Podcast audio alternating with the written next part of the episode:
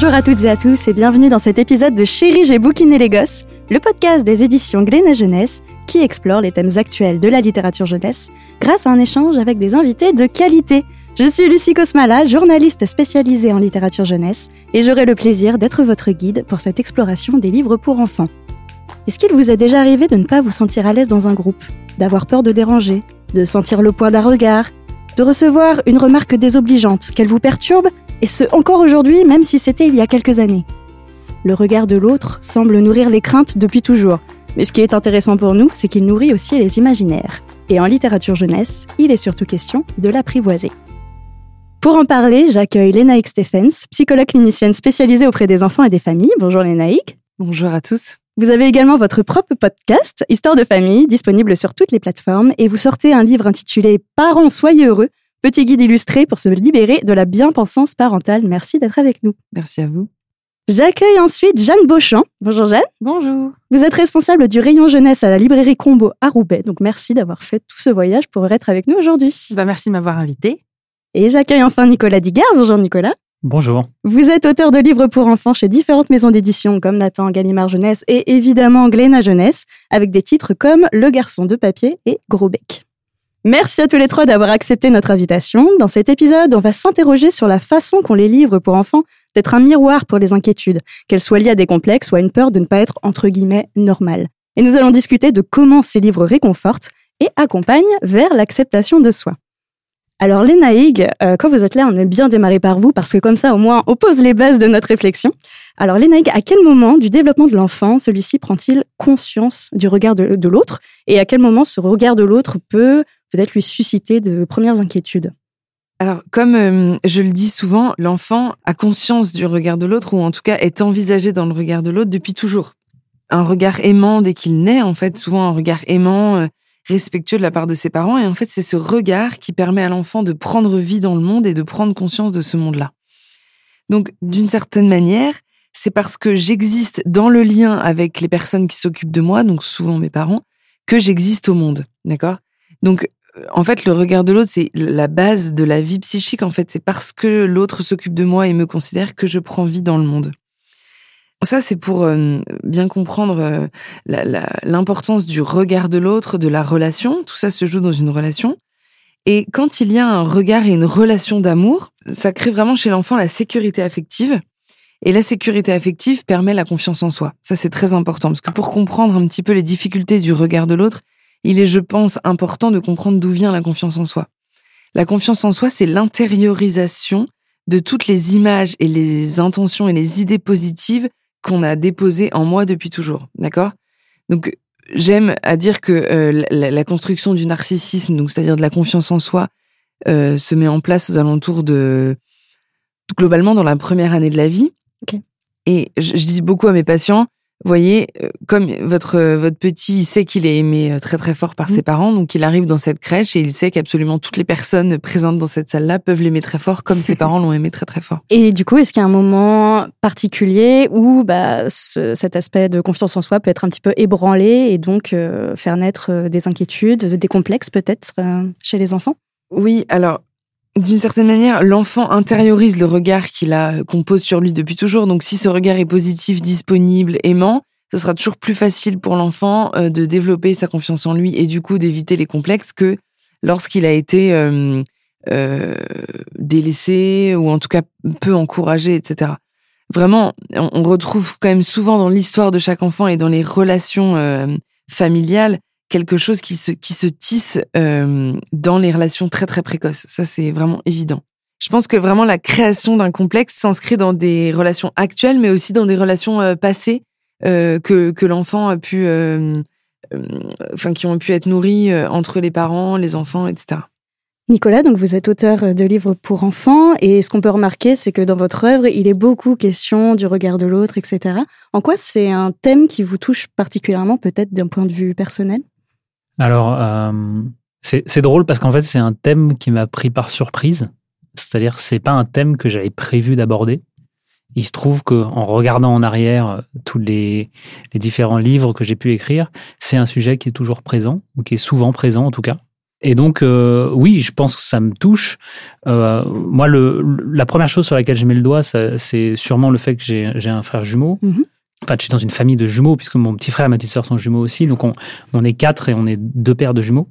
Et en fait, en tant que jumeau, le regard de l'autre a de l'importance parce qu'on insiste en permanence sur le fait qu'on se ressemble. Mm-hmm. Donc, du coup, on, on, nous appelle tous les jumeaux, on ne sait pas quel est notre prénom. Donc, il y, y a, y a vraiment quelque chose qui, qui se construit autour de euh, je cherche à développer une singularité qui me distingue. J'aimerais bien qu'on m'appelle par mon prénom. Mhm. Et qu'est-ce que je fais pour ça? Et euh, aussi, on se construit euh, avec cette idée que euh, cette ressemblance est quelque chose qui euh, crée notre particularité. Donc euh, il y a cette situation dont je parle souvent, qui est que quand on me dit ah vous vous ressemblez vachement, ça me vexe parce que je suis là, j'aurais mais il y a pas que ça. Et quand on me dit mais vous vous ressemblez pas du tout, j'ai l'impression qu'on m'enlève ce qui me définit. Et donc du coup euh, oui il y, a, vraiment ce regard, et alors ce regard de l'extérieur, et puis il y a aussi le regard du frère sur l'autre quoi. Mhm. C'est-à-dire que euh, on nous a tellement dit qu'on se ressemblait que d'une certaine manière, on se pose beaucoup de questions. C'est-à-dire, c'est quoi la, normalité? Moi, quand je revenais souvent de, classe, je racontais toute ma vie à mon frère jumeau parce que j'avais envie de lui dire est-ce que tu as vécu la même chose? Est-ce que tu as ressenti la même chose? Et du coup, si tu l'as ressenti, ça fait de moi quelqu'un de normal. Pour me rendre compte d'ailleurs euh, assez récemment que en fait il y a des grandes chances que le vécu de mon frère n'a pas du tout été le même mm-hmm. et que lui n'a pas forcément eu besoin de ça, etc. Donc du coup euh, je pense que, euh, enfin en tout cas moi, j'ai l'impression qu'en tant que jumeau, j'ai été pas mal sensible et pas mal construit par ce, ce regard de l'autre. Et Jeanne, du coup, vous êtes euh, libraire à Roubaix. Est-ce que vos clientes et clients viennent avec ce genre de problématique? Est-ce qu'on vous demande, par exemple, des livres sur le fait d'avoir des jumeaux et de vouloir s'affirmer en tant que jumeau? Ben oui, en fait, ça vient souvent des parents ou des grands-parents, des personnes qui lisent les livres aux enfants, qui décèlent un, une particularité, un problème chez l'enfant qui demande un livre euh, miroir, comme euh, vous disiez, euh, sur ce sujet-là. après, les, généralement, les clients, ils ont des demandes très spécifiques. Alors, je voudrais aller sur les jumeaux, mais moi, c'est un garçon et une fille, et dans le livre, c'est deux garçons. Ou j'aimerais un livre sur les roues, mais dans le livre, c'est des vikings, et là, c'est des roubaisiens. Voilà, donc c'est assez rigolo. Mais oui, bien sûr, on, demande des, des, livres sur des sujets hyper particuliers parce que parfois les parents n'ont pas les mots ou pas l'expérience de l'enfant sur euh, cette, particularité, cette expérience que l'enfant vit, et ils ont souvent besoin d'un support pour pouvoir euh, euh, les mettre en mots puis pouvoir en parler avec les enfants. Et les naïgs, moi j'ai un peu le sentiment que quand on est adulte, on a, on a peut-être un petit peu plus de complexe que quand on est enfant. Enfin moi j'ai l'image en tout cas de l'enfant comme étant très insouciant, jusqu'à ce que patatras un jour on lui fasse une moquerie et que ça y est, il soit un peu triste. Est-ce que d'une certaine façon, les parents viennent pas un peu plaquer leurs inquiétudes sur leurs enfants parfois? Oui, alors euh, inévitablement, hein, mais c'est comme dans tout dans la parentalité. À partir du moment où on est dans un système relationnel, euh, tout s'imbrique, tout s'influence. Euh, donc évidemment qu'on projette nos nos idées, nos avis, nos angoisses par rapport au regard de l'autre, mais en fait, c'est c'est valable dans absolument tous les domaines, dans la, question de la gestion des émotions dont on a déjà parlé, mais aussi la question euh, de la scolarité, euh, voilà. C'est très intéressant de voir, par exemple, quand des patients viennent nous voir et nous disent, euh, là, il y a un vrai problème, par exemple, de harcèlement à l'école. Et moi, je, je, questionne toujours les parents. C'est comment pour vous la question de la scolarité? Et c'est toujours un, un, sujet quand quand il y a un sujet qui est saillant comme ça. Mmh c'est c'est que il fait écho dans la dans la vie, dans l'histoire et dans la vie actuelle du parent, ça c'est évident. Et un parent qu'on n'a peut-être pas encouragé quand il était enfant et qui on n'a pas forcément donné confiance parce que euh, bah dans ton cas par exemple, la question euh, d'être jumeau, etc. Euh, le parent va vraiment chercher à compenser tout ça et à mettre du sens sur des points d'interrogation et des, des, des choses qu'il a qu'il n'a pas forcément pu vivre. Donc c'est vraiment notre travail de psy, je dirais, de faire d'arriver à faire la part des choses entre ce que vit le parent, ce que vit l'enfant, et mettre un peu au clair pour que tout le monde soit vraiment à sa place, pour pas soigner des symptômes qui sont en fait les symptômes du parent et les questionnements du parent. Et Nicolas, quand vous écrivez des livres, est-ce que justement vous faites attention à ce regard d'adulte en tant que quelqu'un qui écrit pour les enfants et qui a ce risque de peut-être créer des, des questionnements que les enfants ne se posaient pas jusqu'à maintenant? Alors dans un premier temps, non. Moi j'ai des idées qui me viennent, des envies qui me viennent, et j'essaye de les écrire le plus librement possible. Sachant que euh, une des réflexions que je m'étais faite euh, quand parfois on aimerait bien pouvoir écrire et dire euh, alors là les gens ils vont pleurer ça va être ça va être dingue et là les gens ils vont rire et en fait on se rend compte que finalement le seul compas que j'ai c'est le mien et c'est-à-dire que si en écrivant je pleure Et ben pour moi, en tout cas, à travers mon prisme, c'est ce que j'aurais pu écrire de plus émouvant. Ça se trouve, c'est pas ce qui va faire pleurer 100% de la population. Mais moi, en tout cas, je peux pas faire mieux. Donc en gros, j'essaye de déjà d'aborder les sujets comme moi je les vois. Et après, cette question du regard d'adulte, elle, elle, arrive souvent dans un deuxième temps, et c'est souvent quand le texte est dans les mains d'autres, et souvent de l'éditeur ou l'éditrice. Et c'est là, en fait, où il y a une discussion qui va arriver, mhm. où on va, en fait, me faire sortir de mon point de vue à moi en me disant, ah tiens, mais quand tu parles de ça, est-ce que tu n'as pas peur que? Et quand tu parles de ça, peut-être qu'on pourrait penser que. Et donc, c'est à ce moment-là, en fait, que euh, je peux être amené à déconstruire mon regard d'adulte en me disant, oui, c'est vrai, peut-être que ça, je devrais pas aller jusque-là, quoi. Alors, chez Glénat Jeunesse, on a une collection avec des princesses et des princesses qui viennent consoler aussi bien la honte d'avoir fait pipi au lit que de devoir porter des lunettes. Je vois pas à quel moment c'est une honte de devoir porter des lunettes, mais bon, ça c'est mon avis très personnel.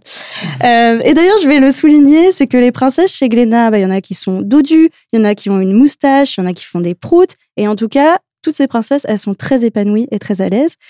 Alors Nicolas, j'ai quand même tendance à penser que vos personnages à vous, ils sont pas forcément très à l'aise, ils sont plutôt très très complexés. Est-ce que vous pouvez peut-être nous les présenter ces personnages? Bien sûr.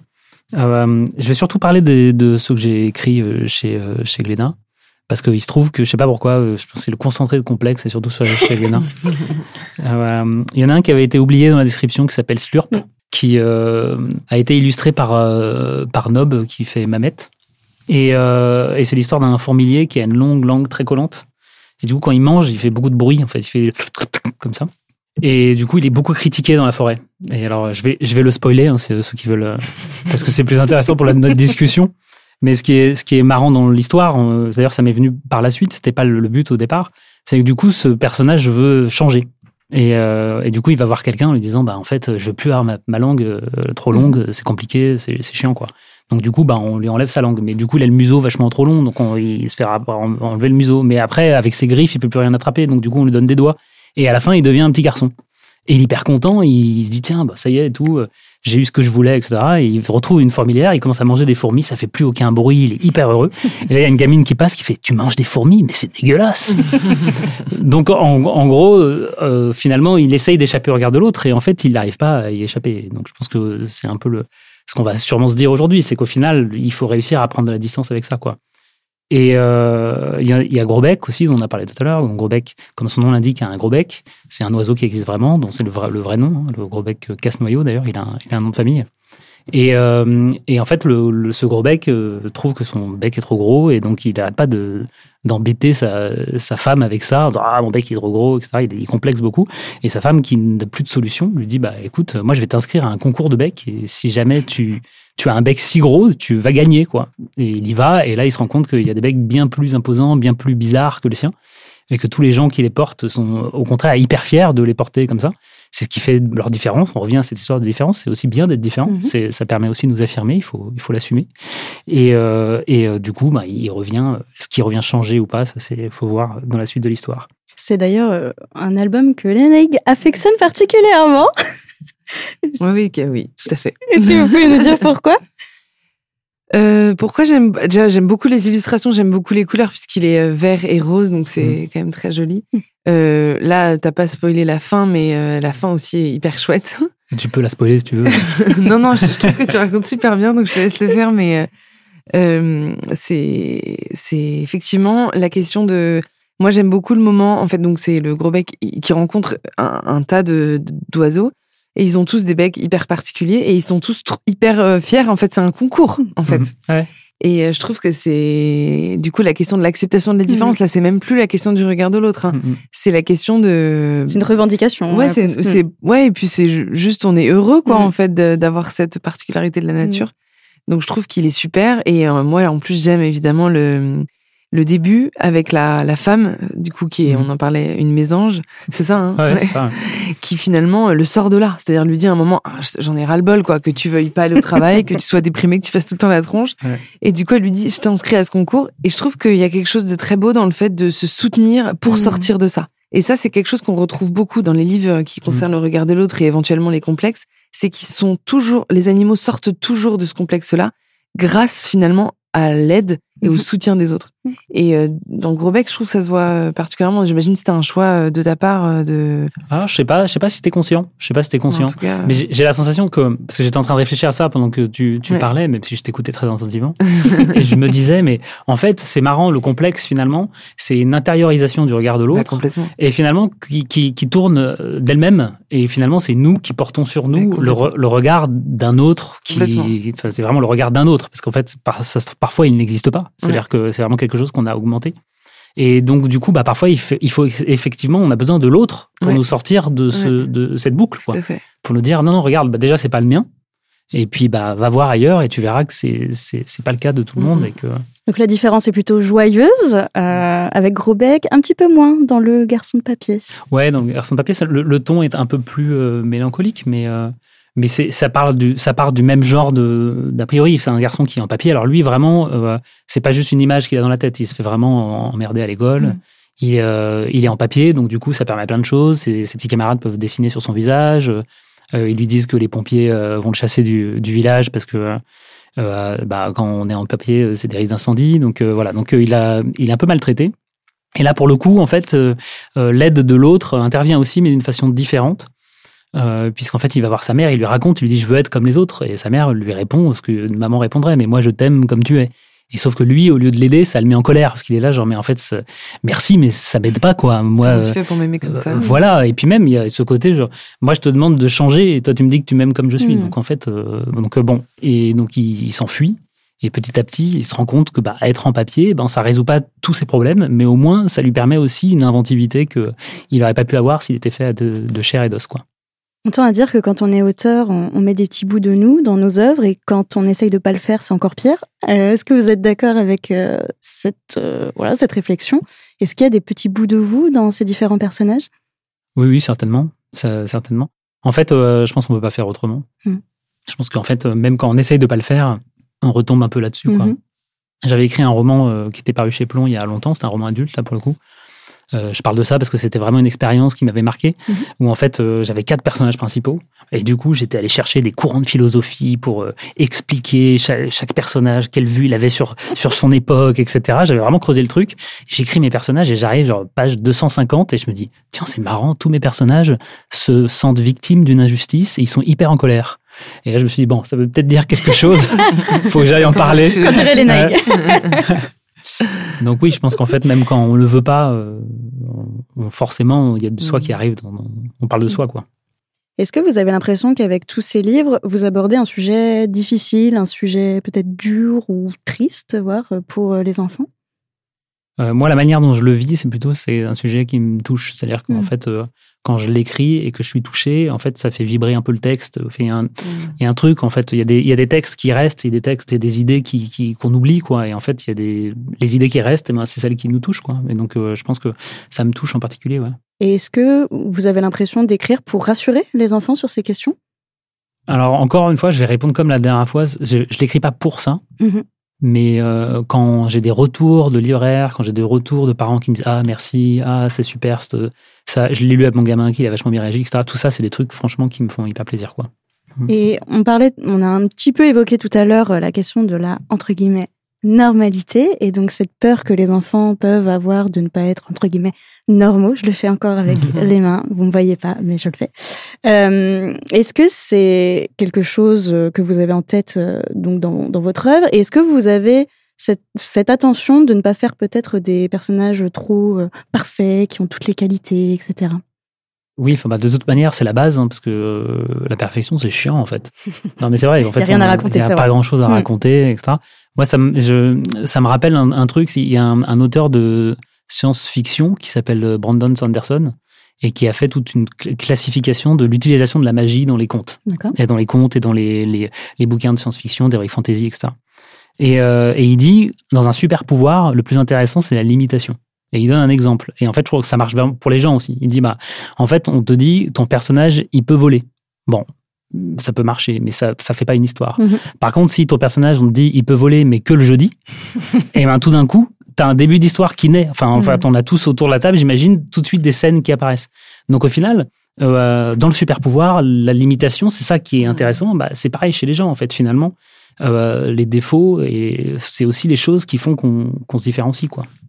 Et les naïgs, quel rapport ils ont ces enfants à, cette peur peut-être de ne pas être entre guillemets normaux? Alors ça c'est surtout des peurs d'adultes, hein, de ne mhm. pas être normaux. Les enfants ont assez peu conscience des normes finalement, de la question de la normalité et tout ça. En tout cas, pas tout de suite, enfin pas dans le plus jeune âge, même si ça, ça peut venir pour certains assez rapidement. Euh, moi, je pense que je, remplacerais peut-être la question de la normalité par la question de l'amour. C'est-à-dire, les enfants, ils n'ont pas envie d'être normaux, ils ont surtout envie d'être aimés. En mhm. fait, pourquoi? Parce qu'ils ont très vite compris que être aimé, euh, c'est déjà ce qui est, c'est quand même la vie est quand même beaucoup plus chouette. On peut faire beaucoup de, beaucoup de choses. Et aussi, euh, il y a un lien toujours dans la question de la relation. En fait, il y a un lien qui se crée, qui qui rend vraiment heureux. Donc la question du regard de l'autre, et ça va rejoindre un petit peu ce qu'on disait tout à l'heure, c'est avant tout une histoire d'amour en fait, mhm. c'est une histoire de, de comprendre l'autre. Donc l'enfant a avant tout envie d'être aimé, d'être compris, avant d'être normaux, je crois. Et d'ailleurs, euh, depuis tout à l'heure, euh, tu dis normaux avec plein de guillemets, etc. Mm. Parce qu'en fait, euh, c'est tellement subjectif. La question de mm. la normalité, c'est hyper subjectif, quoi. Finalement, c'est des questions qui sont très intimes, qui, dont on a l'impression qu'elles sont très organiques, quoi, très propres à, chaque individu.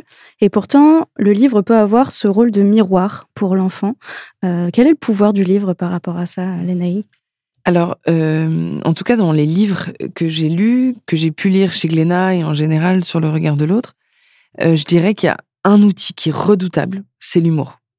Et moi, j'utilise énormément l'humour avec les enfants parce qu'il permet inévitablement de prendre du recul.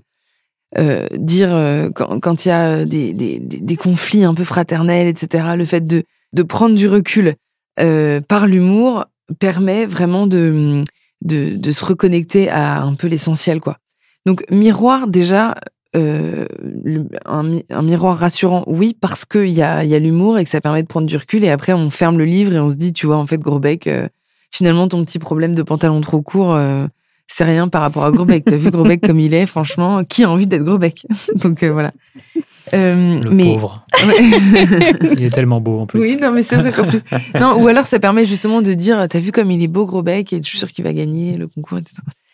Euh, donc un miroir rassurant, oui, parce qu'il y a l'humour déjà, et euh, je trouve que c'est quand même assez présent.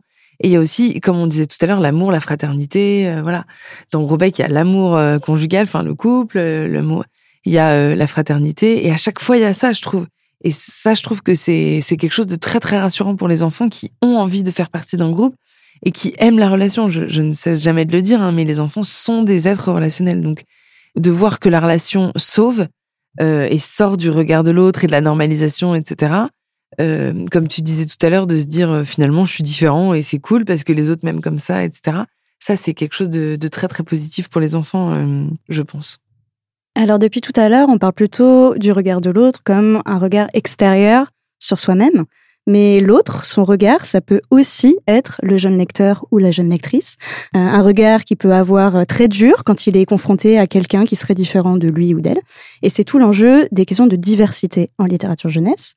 Parmi les sujets sur lesquels les maisons d'édition offrent très peu de production, elles sont plutôt mauvaises élèves et je vois Jeanne qui hoche la tête devant moi. C'est sur les questions notamment relatives au handicap. Euh, encore très très rares sont les livres qui mettent en scène des personnages en situation de handicap que ce soit pour en faire le sujet du livre ou euh, tout simplement pour les représenter. Hein. Quand on a une illustration avec une foule, bah, compter le nombre de personnages en situation de handicap, Malheureusement, il y en a pas beaucoup. Vous êtes d'accord avec moi, euh, ah Jeanne? Complètement. Et j'ai envie d'élargir même au-delà de la question du handicap, c'est euh, des différences que la société instaure. Parce que depuis tout à l'heure, on parle des différences en tant que j'ai les oreilles décollées, je suis gros, voilà, bon. Mais il y a aussi les différences dans le sens où il y a très peu de livres qui mettent en scène euh, des enfants queer, euh, des enfants euh, arabes, des enfants noirs, des enfants en situation de handicap visible ou invisible. Mhm. c'est des questions qui là, je pense, on parlait de miroir et pour le coup, il y a des enfants qui ne trouvent pas leur miroir.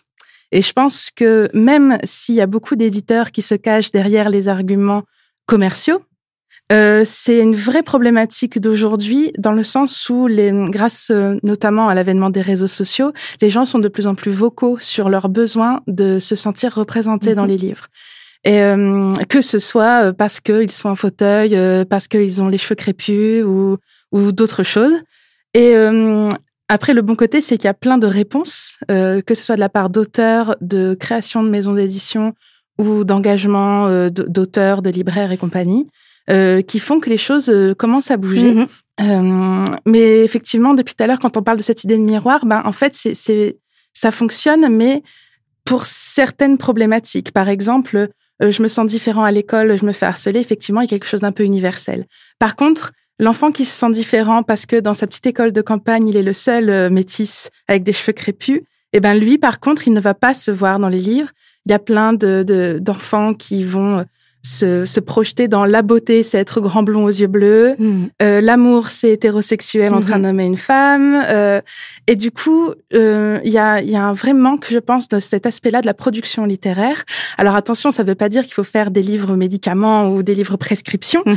euh, mais que les auteurs, les éditeurs et toute la chaîne du livre en général se questionnent sur mais est-ce qu'on ne peut pas participer à faire une meilleure représentativité Mhm. euh, de la société dans les livres qui sont produits Oui, c'est en fait c'est presque une question de réalisme. En fait, ça. regardez autour de vous euh, C'est et ça. regardez dans les livres. Finalement, là, c'est pas trop un miroir. C'est à la fois une question de réalisme, c'est une question d'empathie, Mm. Parce que euh, on est dans un monde très individualiste où ce qui nous importe en tant qu'être humain, c'est notre bonheur personnel. Hein, faut, enfin, comme tout le monde, c'est normal. Mais de, de s'ouvrir sur les expériences de l'autre, même si c'est juste parce qu'il a une peau un peu plus foncée que moi ou parce que ses oreilles ne fonctionnent pas, ça peut de toute façon permettre de d'ouvrir les yeux et de, de mieux comprendre l'autre avec une majuscule euh, dans, dans, dans, dans toutes Autrui. ces différences. Voilà, c'est ça. Euh, et de finalement montrer que l- malgré que en montrant les différences, l'expérience humaine reste universelle quand même. L'enfant qui est complexé parce qu'il a un appareil auditif et l'enfant qui est complexé parce qu'il a des grosses fesses et l'enfant qui est Mhm. complexé parce que euh, il a déjà des poils à 10 ans, eh ben ils, ils ont cette même universalité de pas être à l'aise et de vouloir aller mieux. Et je pense qu'il y a quelque chose à faire pour que tous puissent euh, mieux se voir dans les livres. C'est vrai qu'il y a eu un tout petit effort quand même ces dernières années, notamment dans la représentation de personnages afrodescendants, mais on va pas non plus euh, se lancer des confettis en disant qu'on est super parce qu'il y a un énorme travail encore. à- D'ailleurs, c'est beaucoup parce que ce sont des titres. En fait, pour l'instant, dans l'édition en français, Mhm. une majorité de ces titres qui prônent la diversité, entre guillemets, ce sont des titres qui ont fonctionné en anglophonie. Mhm. Et du coup, le, le pari financier des maisons d'édition Mhm. est moindre. Et encore, ça veut rien dire parce que l'expérience d'une afrodescendante euh, de, de New York, c'est très différent d'une personne afrodescendante en, en Europe. Donc, euh, mais les éditeurs sont moins frileux quand c'est déjà des succès euh, en anglais, notamment parce que c'est beaucoup une question très présente dans l'édition anglophone. Euh, et par contre, il y a, par exemple, je, je, je mets quiconque au défi de citer des albums jeunesse où ça se voit que le personnage principal, garçon ou fille, peu importe, soit euh, maghrébin. Enfin, clairement, ouais, je, je, je vous mets tous ce Mhm. défi de, de citer euh, trois. Ouais. Et ben voilà, je, on n'en a pas. Alors ou des que- personnages asiatiques aussi. ou des de personnages dire, mais asiatiques, ou combien il y a de livres qu'on peut citer comme ça ou des personnages malvoyants, enfin Ouais, quoi que ce soit. Et c'est c'est c'est pas le but encore une fois, c'est pas de prescrire. euh, il faut écrire ça et puis cocher les cases. C'est Mm. juste se questionner sur. Mais oui, en fait, euh, la société elle est plus variée que ça. Il faudrait qu'on puisse voir un petit peu tout le monde dans les livres. Lénaïque, c'est un sujet qui est assez brûlant en littérature jeunesse. Euh, vous, avec votre point de vue de psychologue, en quoi cette diversité dans les livres pour enfants pourrait avoir une action concrète dans la construction des enfants? Euh, Tu parlais de livres médicaments ou livres prescription. Il faut, je pense, faire très attention. Pour moi, le, bénéfice du livre, c'est de pouvoir échanger avec son parent sur euh, ce, ce que je vis à l'école et ce sur quoi j'ai peut-être du mal à mettre du sens ou des questions euh, qui me viennent. euh, voilà. Pour moi, le livre est un support d'échange parent-enfant, maîtresse-enfant, etc. Donc, je dirais qu'il n'y a pas de règle en soi. En revanche, moi, je trouve qu'il y, a un- vrai enjeu de faire attention aussi à ce qui est important pour nous adultes et, ce qui fait partie de, de des éléments de la société qu'on a envie de changer et des, représentations et des préoccupations de l'enfant. D'accord? C'est-à-dire que euh, il y a pas mal de livres aussi euh, que les enfants peuvent lire où on répond à une question qu'ils ne se posent même pas en fait. Mhm. Je pense qu'il faut quand même faire très très attention à ne pas plaquer nos réflexions et nos enjeux soci- sociaux euh, d'adultes sur euh, le psychisme de l'enfant parce que même si un livre c'est un support de d'échange, euh, il faut veiller à ce que ça reste toujours ça. Et il y a beaucoup de parents aussi qui tentent de faire passer énormément de messages à travers les livres. Donc il faut vraiment, euh, mais du coup ça nécessite aussi de connaître un petit peu le développement de l'enfant, ça c'est sûr, hein, mais euh, faire attention à ce que le livre réponde à une question, vienne susciter, et pas euh, plaquer des idées chez un enfant qui n'est pas du tout mûr pour recevoir ça. Euh, je pense aux questions notamment de, de la sexualité, de, de, de l'amour, de l'homosexualité, de l'hétérosexualité, enfin toutes ces questions-là qui arrivent dans certains livres pour enfants finalement assez précocement. Et euh, donc on, on va lire ça à un enfant qui pour pour lui ça n'a vraiment aucun sens puisque c'est pas du tout son Hmm. son stade de développement psychique donc il va entendre ça euh, et nous on va dire t'as vu c'est super ou t'as vu c'est intéressant mais en fait pour lui euh, voilà il y a pas trop de sujet et c'est pareil dans tous les livres certains enfants vont voir un petit peu le sens second l'humour euh, et on va lui dire t'as vu c'est trop rigolo parce que là euh, finalement gros bec il, il trouve que son- les autres ils ont des plus gros becs et tout puis en fait il va pas du tout euh, comprendre ce second degré là donc euh, attention à ne pas finalement euh, faire des enjeux d'adultes des enjeux euh, de l'enfance en fait Alors si je me réfère à mon enfance euh, dans une ville plutôt cossue des Yvelines, finalement j'avais assez peu d'enfants issus de la diversité dans ma classe et je me rappelle d'une année où j'avais un enfant en situation de handicap avec lequel bah, les autres enfants n'étaient pas forcément très très sympas.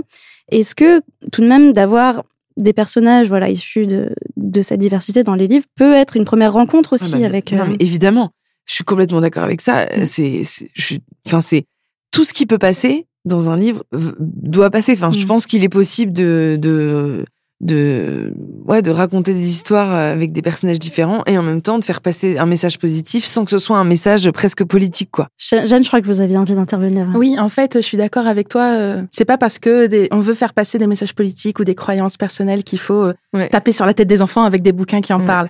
Par contre, euh, ce qui est bien aussi, c'est de voir des personnages euh, un, un peu différents entre guillemets, encore une fois, qui dont c'est pas le sujet. euh, en Mm. fait, euh, qu'il y ait un, Oui, tout à fait. un- un- Une présence. que ouais, le, meilleur pote du héros euh, soit en fauteuil et qu'on parle jamais de qu'est-ce qu'il a comme maladie ou qu'est-ce qu'il a eu comme accident et Mm. ah là là le pauvre il peut pas- enfin voilà qu'on n'en parle pas ou bien euh, qu'on ait des histoires avec des noirs et qu'on ne parle pas de racisme Mm. parce que ce n'est pas le Oui. sujet et, euh, et c'est c'est juste parce que euh, tu, tu disais que euh, il faut pas plaquer forcément des, comme si c'était beaucoup les parents qui veulent faire passer des, des messages ou, ou même des slogans ou ce genre de choses Mhm. vers les enfants. Mais il y a aussi des enfants qui posent des questions. Euh, nous, on a l'exemple à la librairie.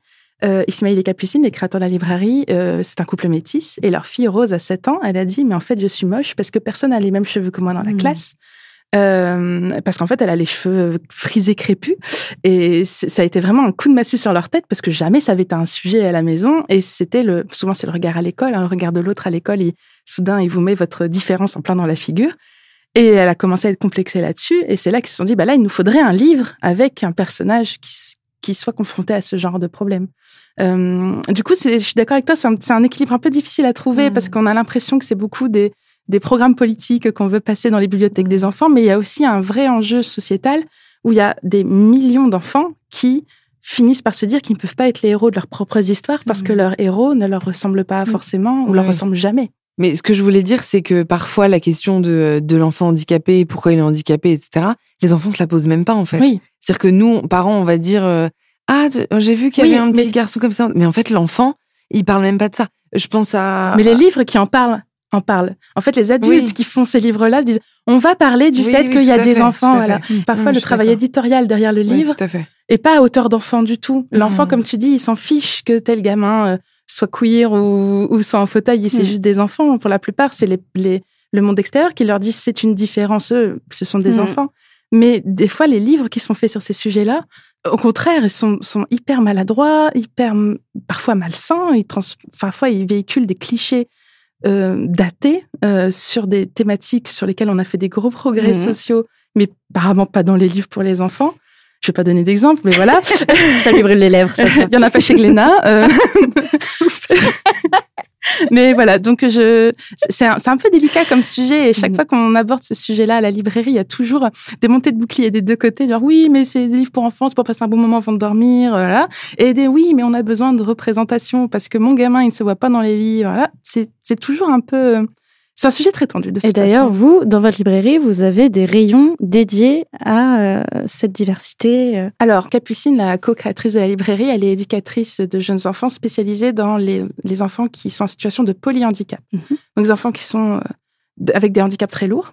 Et on voulait faire une librairie où quiconque peut venir, si vous êtes en fauteuil, il y a la place. On peut, on peut croiser trois poussettes et deux fauteuils. Euh, dire ça à des Parisiens, je sais pas si ça vous fait rêver ou pas, mais voilà. Euh, dans, dans, la librairie, euh, on a une plateforme, on a tout un rayon littérature jeunesse adapté parce qu'on voulait que les enfants qui ont des besoins spécifiques en termes de lecture puissent venir en librairie comme leurs copains euh, choisir leurs livres. Donc on a des livres en braille, des livres en grand caractère, euh, des livres audio, des livres euh, faciles à lire et à comprendre, voilà.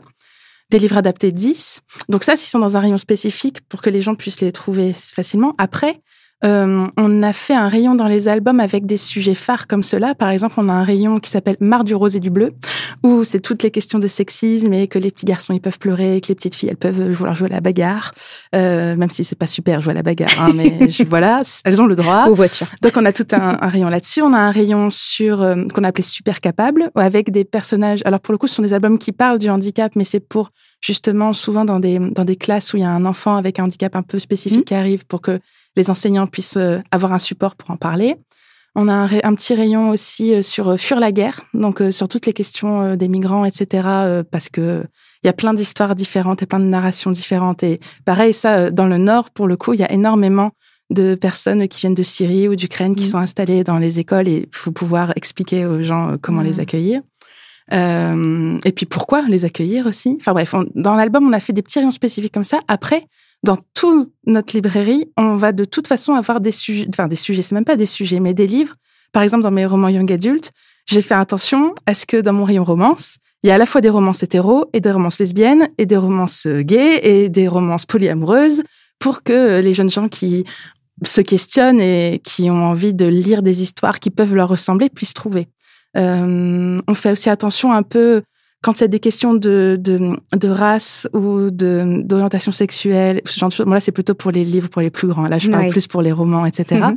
euh, on fait attention à ce que, si possible, l'auteur qui l'écrit soit concerné ou mhm. que la maison d'édition ait fait un travail de relecture sensible. Les euh, fameuses own voice. C'est ça. Euh, les Donc les mhm. own voice, c'est les livres écrits par des gens directement concernés par le sujet. Euh, par exemple, le, héros est trans, et ben la personne qui a écrit le livre est une personne trans. Et euh, on fait aussi attention, on, se, on questionne beaucoup les maisons d'édition avec qui on travaille sur ah mais ce livre-là, il parle euh, de l'expérience d'une jeune fille autiste. Est-ce que la personne qui l'a écrit est autiste? Non. Est-ce que une personne autiste a relu le livre, pas pour le censurer, mais pour donner son avis de personne concernée s'il n'y avait pas des, des clichés malencontreux mm-hmm. qui se sont glissés ou, ou voilà. Donc on fait très attention à ça. Bien sûr, on a plein de trucs mainstream aussi euh, qui plaisent. On a la guerre des clans, on a tout ce genre de choses.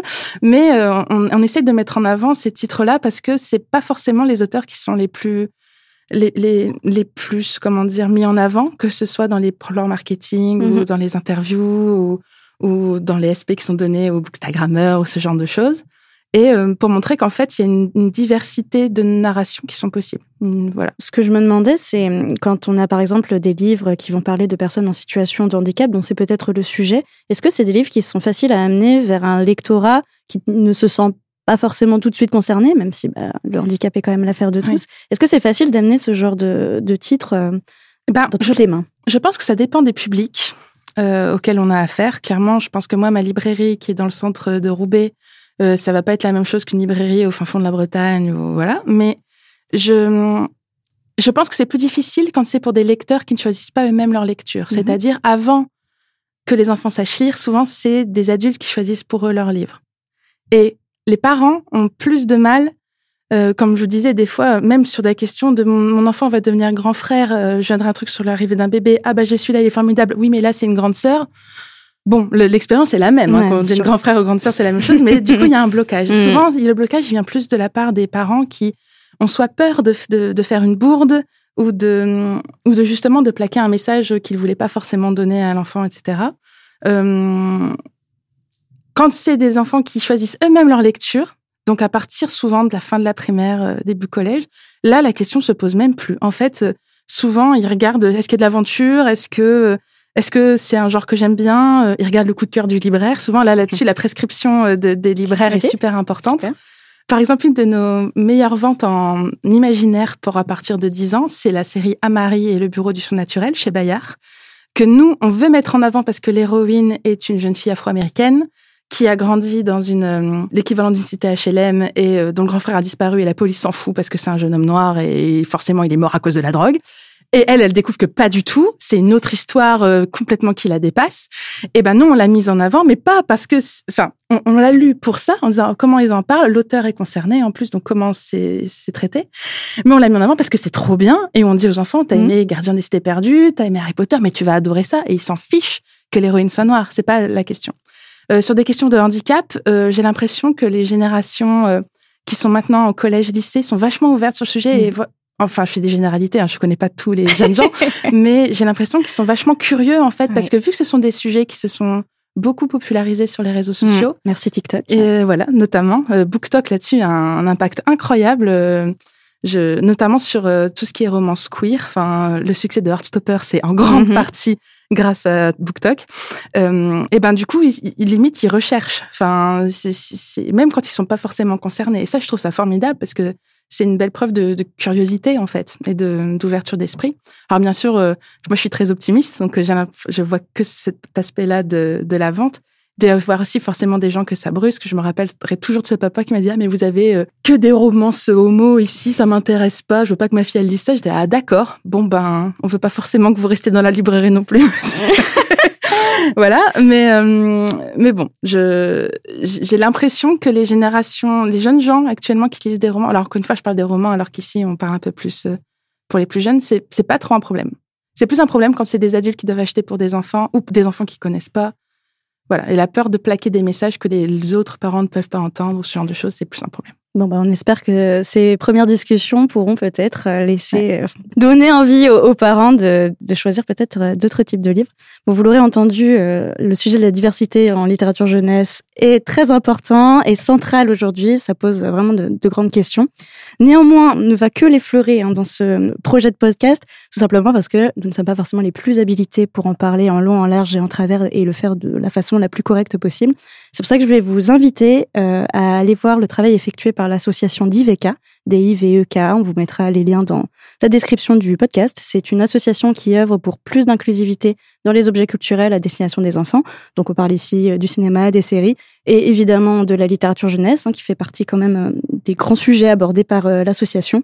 Donc voilà, ça c'est une porte d'entrée euh, plutôt euh, enfin c'est une très bonne porte d'entrée si euh, vous voulez vous intéresser à ces questions. Il faut s'y intéresser et ça irrigue énormément de problématiques différentes. Donc voilà ça vous permettra ensuite de vous renseigner plus en détail. Euh, Jeanne, est-ce que vous avez peut-être une autre ressource à conseiller sur des Euh, questions de diversité? Euh, oui, c'était.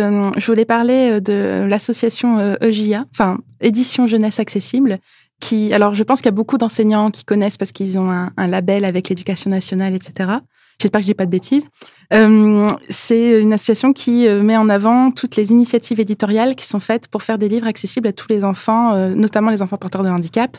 Et euh, c'est grâce à eux notamment que nous, à la librairie, on a découvert plein de maisons d'édition formidables, souvent associatives, hein, parce qu'éditer un livre en braille, ça coûte la peau des fesses, euh, qui, euh, qui font un super travail pour rendre la littérature jeunesse accessible à tous les enfants, même ceux qui sont malvoyants ou, ou qui ont... Donc association EJA. C'est ça.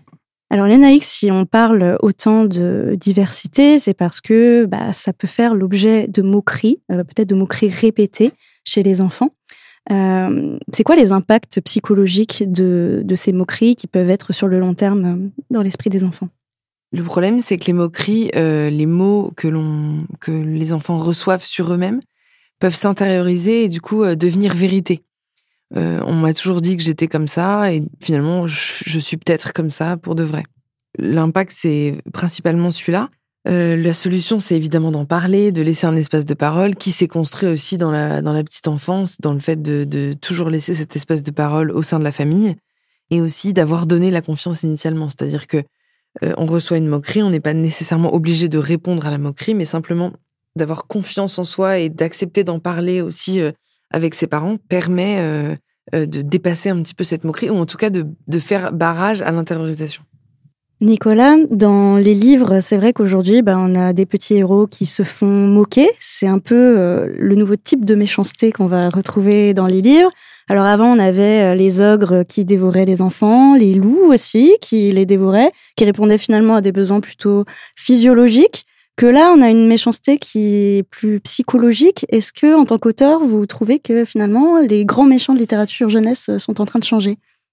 Alors oui, certainement, mais je pense que c'est un reflet aussi, je pense, de ce qui traverse nos sociétés, où on se pose aussi des questions de la construction euh, des, de nos différentes identités et parfois de, de se demander, euh, de plus en fait diaboliser une personne méchante, mais aussi de se demander quels sont les biais sociaux qui ont conduit une personne à se comporter comme ça, dans l'espoir de pouvoir aussi changer ses biais et puis à évoluer vers une, une société qui nous construit d'une manière plus appropriée. Quoi. Donc je pense qu'effectivement, comme c'est quelque chose qui est, très présent dans les discussions euh, euh, actuelles, et eh ben effectivement, euh, on se retrouve avec des livres aussi et qui reflètent ces changements.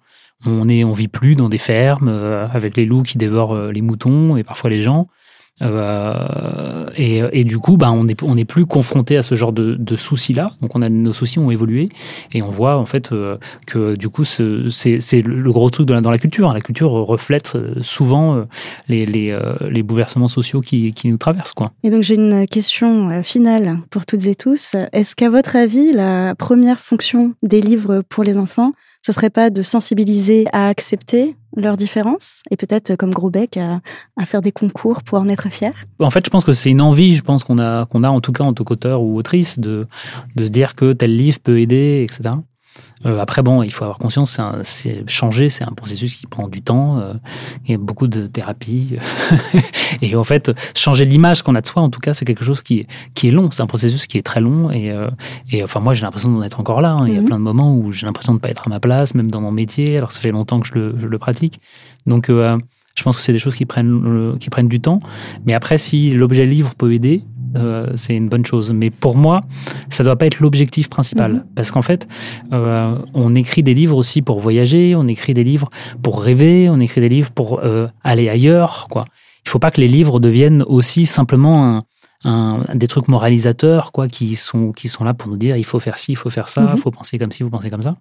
Donc je pense que euh, c'est pour revenir à ce qu'on disait tout à l'heure. Quoi. En gros, en fait, il y a une différence entre le, le message que, que, le livre véhicule et puis les, les, euh, les personnages qui le, qui le peuplent. C'est-à-dire mmh. qu'en fait, c'est deux choses qu'il faut, qu'il faut changer.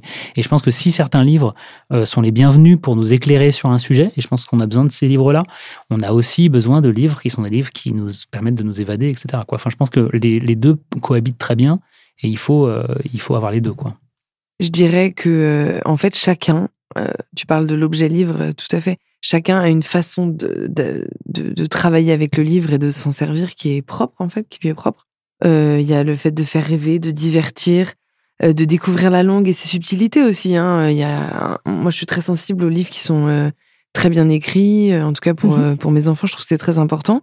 Et il y a aussi une notion qui est importante, c'est un peu ma casquette peut-être de psy, c'est que le lien, le livre fait vivre le lien parent-enfant. pourquoi on achète des livres euh, sur la passion du, de, du papa de nos enfants parce qu'on sait que euh, il va être super heureux de partager ça avec lui, quoi. Donc, euh, je pense qu'il y a vraiment la, la, question de faire vibrer les deux à l'unisson, enfin les, les, enfants et les parents. Après, c'est vrai qu'en posant cette question, tu soulignes aussi le fait que il y a un vrai sujet autour de l'importance des contenus. Ça, je suis complètement d'accord. Mais l'idée est vraiment jamais de s'enfermer dans quelque chose parce qu'on risque encore une fois de, de, de plaquer nos représentations, nos envies. Mmh. Euh, à, à, à, la réalité de nos enfants et notre rôle de parents et d'éducateurs, c'est de s'adapter, de s'agenouiller, de se mettre à la hauteur de l'enfant pour que pour le pour l'aider à le faire pour, pour, le faire grandir quoi.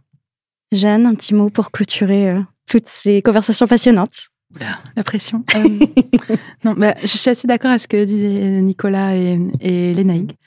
Euh, encore une fois, c'est bien que des livres, ils, ils, servent de support pour parler de problèmes et enfin il y a les livres miroirs et les livres fenêtres voilà oh. je ne sais plus qui a dit ça euh, il y a un copyright là-dessus mais je ne sais plus qui donc euh, voilà faudra peut-être chercher sur Google mais, euh, et les, pour moi les livres miroirs c'est ceux où l'enfant va reconnaître son son expérience à lui et pouvoir mettre des mots dessus et, et mieux comprendre le monde dans lequel il, il évolue. Et il y a les livres fenêtres qui permettent de partir dans autre chose et de s'évader et d'imaginer.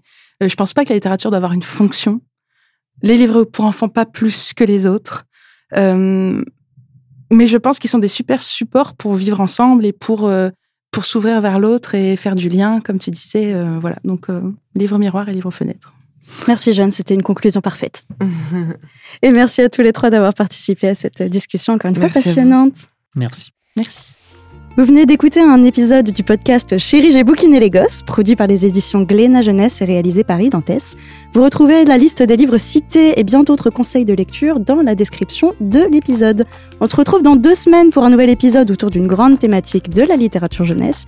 D'ici là, je vous invite à vous abonner au podcast et s'il vous a plu et que vous souhaitez le soutenir, lui mettre 5 étoiles sur vos applications d'écoute. À très bientôt!